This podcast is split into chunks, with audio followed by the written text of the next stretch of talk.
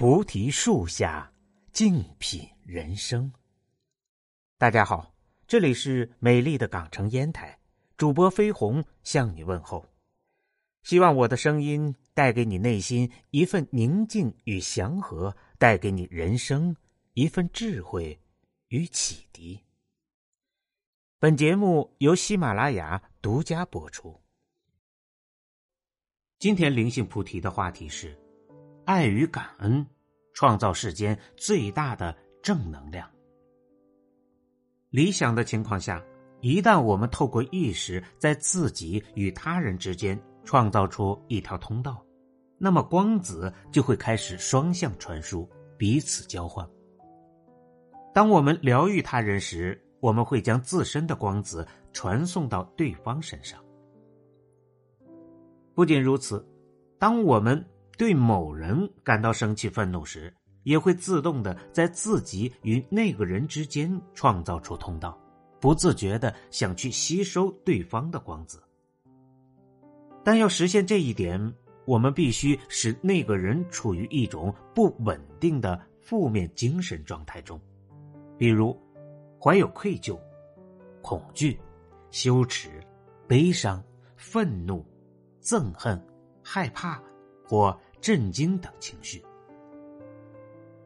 相反，如果对方处于一种充满爱且稳定的精神状态，就能阻绝他人吸收自己的能量，同时也不会让自己陷入负面情绪中。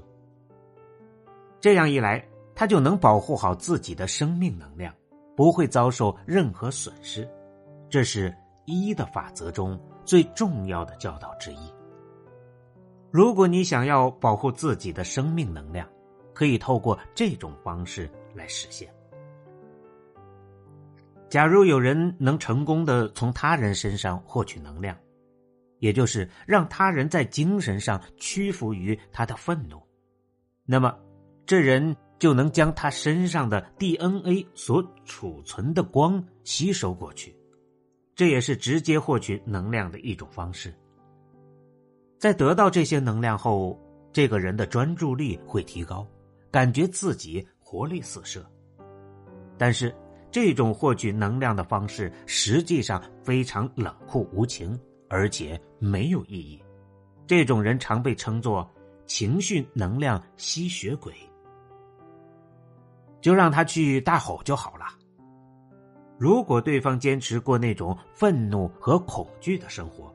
改变他们并不是我们的责任，你完全没有必要承受负面思考的人所带来的麻烦，也别抱持想让他脱离地狱的拯救者心态。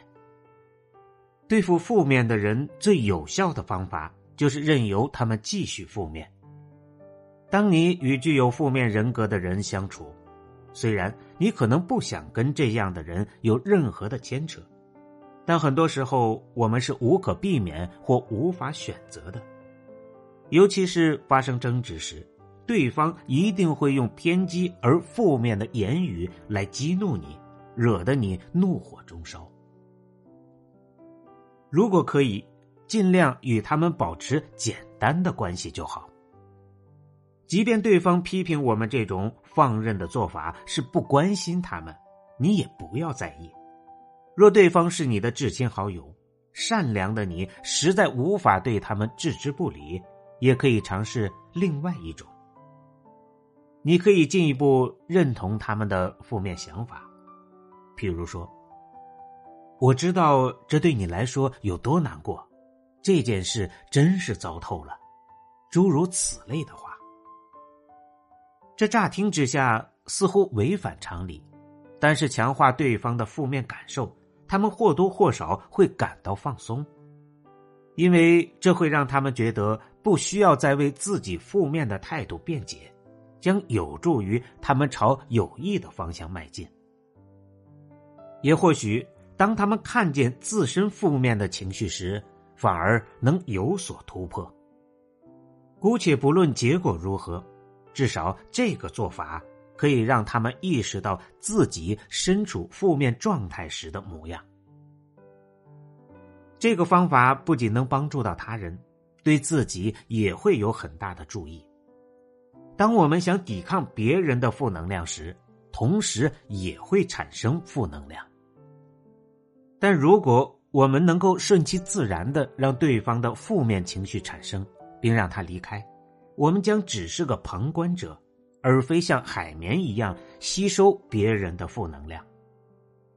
其实还有另外一种更有效且完全无害的获取能量的方式，那就是内心保持着真实的爱，让自己活在全然的爱之中。一的法则所说，从他人身上吸取能量，实际上是在践行着负面之路。无论你从别人身上夺取了什么。不久后，你夺取的东西也会将通过一种相似的方式被拿走。科学研究总共分析了一百九十一项关于精神疗愈的不同研究。在这些实验中，他让受试者有意识的对各种活的生物体进行疗愈，包括细菌、水藻、植物、昆虫、动物。还有人类。令人意外的是，经过分析发现，在这一百九十一项实验中，有百分之六十四的实验显示出明显的效应，甚至在一些实验中，受试者还能有效进行远距的治疗，比如从纽约到洛杉矶这样的距离。这些实验再次显示。当我们将自己的思想及感受，特别是怀抱着爱的感受，聚焦于一个生命体时，就会打开一条通道，让光子进行传输。这种效应非常稳定，在大部分关于疗愈的科学实验中，都能清楚的观察到这种效应的存在。然而，最让人高兴的是，根据一的法则所说。当你疗愈他人时，你自己的生物光子并不曾有任何损失。在疗愈过程中，你的角色类似一种能量棱镜，只是转送宇宙能量到疗愈对象身上而已。实际上，整个生命的过程就是能量的获取与释放的过程。除了从饮食上获取能量之外，其实。很多人不知道，我们还需要从虚空中获取能量。这个能量的获取，其实说起来也很简单，就是“虚静”二字而已。虚极静笃是道家修炼的最高层次，在这个状态下，天地的能量可以为我们所得。首先，你要静下来，静下来。代表你开始减少能量的消耗，而虚才能开始从太空宇宙中吸收能量。而能吸收到什么样的能量，则取决于你的内心。你有什么样的内心，你就会感召到什么样的能量。这就是同气相求、物以类聚的道理。智慧是一种能量，而且是高级的。看不见的能量。一个人能力的大小，其实起关键作用的还是他的智慧。智慧能量的来源，需要我们能虚极静笃来从天地吸取。一个静不下来、虚不下来的人，是不可能有什么大智慧的。并且，一个人拥有的能量大小，是和他的心量完全成正比的。他的心量有多大，他吸取的能量就会有多大。能量越大，能力就越强。任何事物的成功都需要付出能量代价的。能量具有吸引性和传染性两大特性。相同振动频率的能量会相互吸引，引起共振。此外，能量还具有传染的特性。如何才能让自己时时刻刻拥有强大的正能量呢？这需要方法，需要智慧，更需要不断的练习。有如下五个法则：一，锁定好你的焦点。我们的生活，我们身上所拥有的正负能量的比例，完全是由我们看待事物的角度和心态，及所关注的焦点来决定的。当我们能够掌控好自己所关注的焦点时，我们就把握了生命的主动权。能量法则最重要的原理就是：我们关注什么，我们自己就是什么，什么就会越多。如果我们能真诚的向自己、向他人、向世界传递和发射爱、感恩与欣赏的能量，那么首先被爱。被感恩与被欣赏的能量滋养的也是我们自己。我们的一生一定会越来越好，幸福、成功和喜悦将永远与我们相伴。二，对于负能量不要抵制，只能转化。能量原理中一项很重要的法则就是：我们抵触的东西，我们害怕的东西。我们试图消除的东西，都一定会持续存在，因为无论我们抵触什么，我们害怕什么，我们恐惧什么，我们都是在给他关注，而给他们关注，也就是意味着给他能量。所以，我们抵触的东西往往会持续存在，并且它的能量会越来越强大。三。管理好语言、视听与生活环境。我们的语言是一种频度极高的能量。当我们在祝福别人的时候，实际上自己也在被祝福；当我们在咒骂别人的时候，自己也在被咒骂。我们攻击别人，其实等于是在自我攻击。我们攻击别人一万次，就相当于自我攻击一万次。因为我们是最忠于自己感受的那个人。四，分享带来更多美好能量。